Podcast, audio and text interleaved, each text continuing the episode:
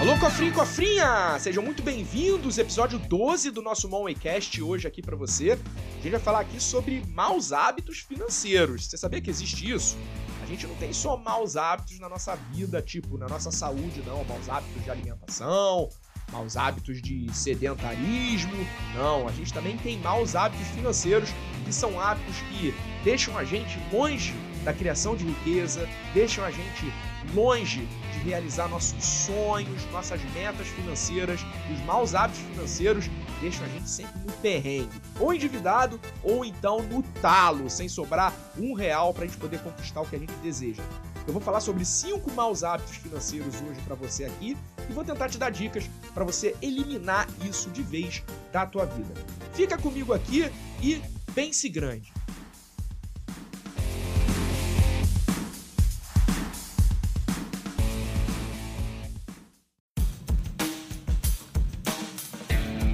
O primeiro mau hábito financeiro que você pode ter é gastar, mas não é gastar de qualquer jeito, é gastar sem sabedoria. Mas o que que é gastar sem sabedoria? Porque gastar é necessário, a gente tem que gastar para viver. Agora, quando eu falo gastar sem sabedoria, é principalmente você estourar a boca do balão com gastos supérfluos. Então pensa assim, você tem aquele teu orçamento doméstico que mesmo que não esteja listado, ele existe, onde você tem gastos essenciais que você precisa para viver e você tem aqueles outros gastos, que é aquela cervejinha, que é aquela saída, que é aquele delivery quando você tá com preguiça de cozinhar. Quando a gente estoura demais esse tipo de gasto, a gente tá gastando sem sabedoria. Qual é a consequência de você gastar sem sabedoria? nunca sobra dinheiro para você poupar ou então até investir. Ou pior, às vezes você acaba até se endividando. A melhor forma de você matar esse mau hábito na tua vida financeira é um jeito só: se controlar. Passar aí mais pra cozinha quando o negócio estiver apertado e esquecer aquela pizzazinha de domingo à noite, que todo final de semana faz diferença. É pensar duas vezes antes de sair comprando coisas que muitas vezes você não vai nem usar. Então sempre se pergunta antes de passar o cartão: será que eu vou realmente precisar disso? E também ser mais consciente até com os teus gastos que você pode considerar essencial. Tipo, às vezes está gastando demais com assinatura, assinatura de streaming, de TV a cabo, de celular, de internet. E talvez possa começar a pensar em fazer pacotes mais inteligentes para sobrar mais no final do mês.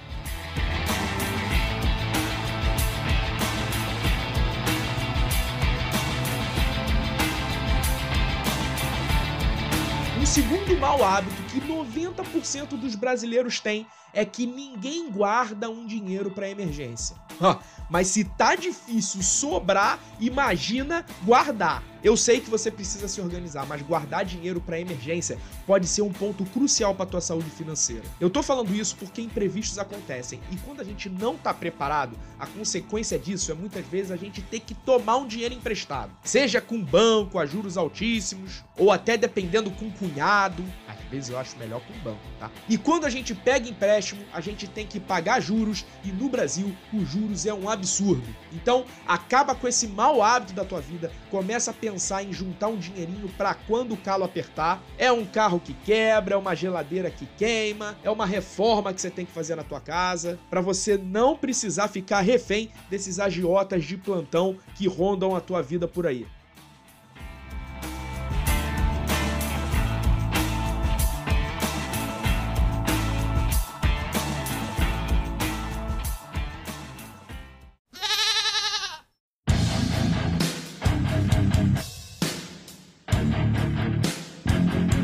Terceiro mau hábito financeiro é você não saber usar direito o cartão de crédito. Ser todo descontrolado com cartão, gastar a torta e direita, não ter controle nenhum, ao ponto de quando chegar a fatura olhar e pensar assim: isso aqui não fui eu que gastei, não. Aí liga lá pro atendente do banco e ainda passa vergonha porque foi você sim e tu nem lembra de ter comprado. O cartão de crédito pode ser um belo aliado das tuas finanças, mas ele também pode ser um grande vilão se você não soubesse controlar. A dica para você não se enrolar com isso, primeiro de tudo, é deixar de ter uma penca de cartão. Tenta ter um só, no máximo dois, para você não se enrolar tanto. E utilize esses cartões apenas para gastos estratégicos. Não sai usando cartão de crédito para comprar bala, pirulito, sorvetinho, porque no final das contas é isso que faz a tua fatura desse tamanho e você se perder tudo.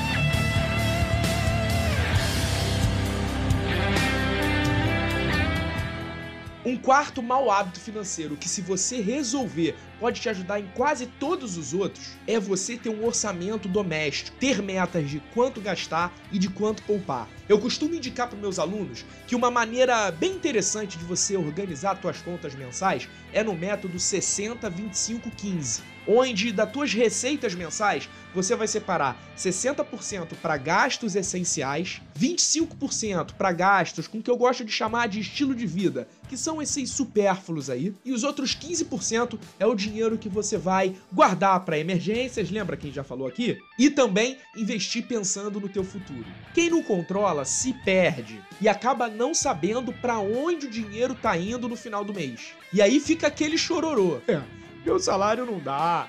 Eu não tenho como. Esse cara tá falando, mas ele não sabe da minha vida. Eu sei. Eu passo perrengue todo mês. Não sobra nada. Ter um orçamento doméstico é uma direção, é uma espécie de um mapa da mina onde o tesouro é você conseguir equilibrar esse ganhar e gastar. E se você conseguir gastar menos do que você ganha, sempre vai sobrar no final do mês.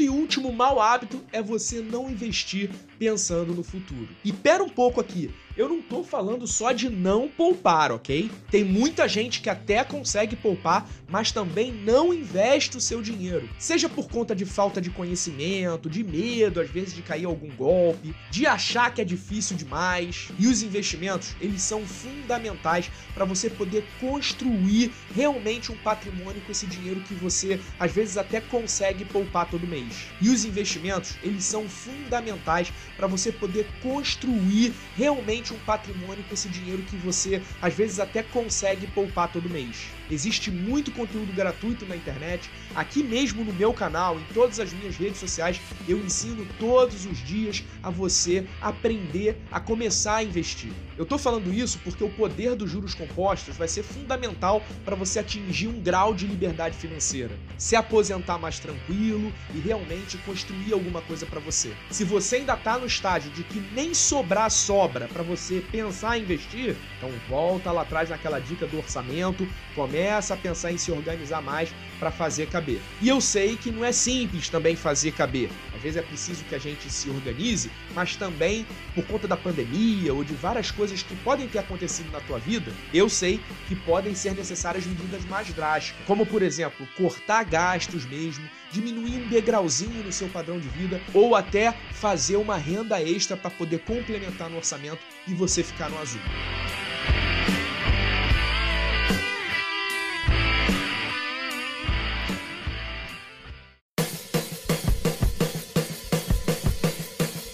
Cofrinho, cofrinha, estamos chegando no final desse episódio. Eu espero que eu tenha te ajudado a identificar aí o que você pode estar fazendo no dia a dia que pode estar te prejudicando financeiramente. Tornar esses maus hábitos bons hábitos é algo que vai te aproximar mais da riqueza, pode ter certeza disso. Essa matéria, de uma maneira muito mais completa, está na nossa plataforma, a plataforma Monway, onde você pode encontrar, além de muita informação, muita ferramenta para melhorar a tua inteligência financeira. Acesse lá www.monway.com.br. Além disso, não deixa de me seguir nas outras redes sociais, Instagram, TikTok e também ver meu conteúdo lá no YouTube, que tem muita coisa interessante também para você curtir por lá. Beleza? Bom, até a próxima, galera, e pense grande sempre.